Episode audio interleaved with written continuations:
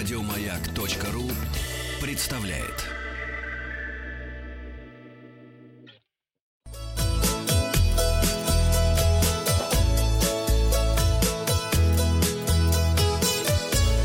Роза ветров.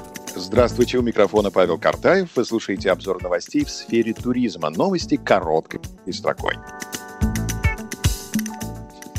Крыму отдохнули более трех с половиной миллионов туристов. Завидуем и поздравляем.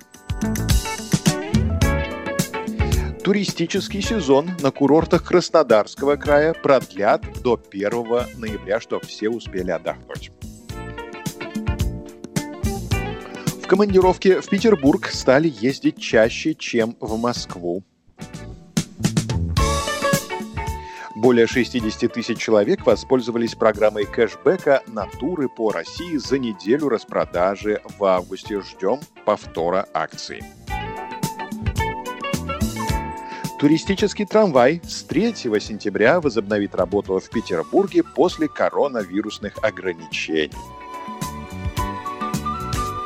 Новую туристическую тропу проложили в национальном парке Зюраткуль Челябинской области. Она станет альтернативным маршрутом популярной экотропе на горный хребет.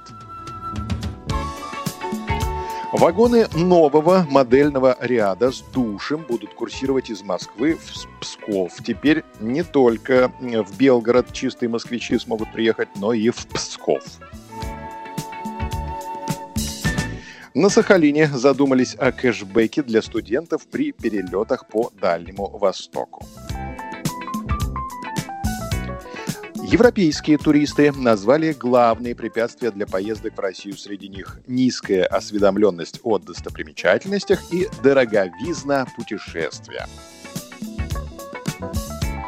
Власти Польши исключили Россию из списка стран, с которыми из-за пандемии коронавируса запрещено прямое авиасообщение. А вот власти Греции объявили об открытии границы для россиян 7 сентября, и этот материал российской газеты у нас сегодня на развороте. Подробности.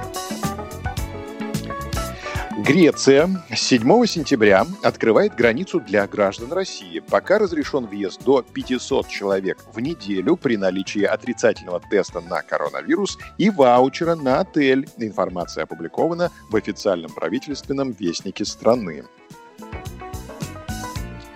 Уточняется, что разрешение будет действовать две недели. Въехать на территорию Греции можно будет через аэропорты Афин, Салоников и Ираклиона. За день до прибытия нужно будет заполнить электронную форму PLF – Passenger Locator Form, указав в ней свои контактные данные и место пребывания в Греции. Напомню, в середине мая Греция начала открывать свои пляжи для посещения, а с июня заработали отели. Ранее они были недоступны из-за карантина, который в стране ввели в конце марта. Мы желаем вам приятных путешествий. Подписывайтесь на подкаст «Роза ветров», чтобы быть в курсе главных новостей в сфере туризма. Обзор свежей турпрессы для вас подготовил Павел Картаев. Еще больше подкастов на радиомаяк.ру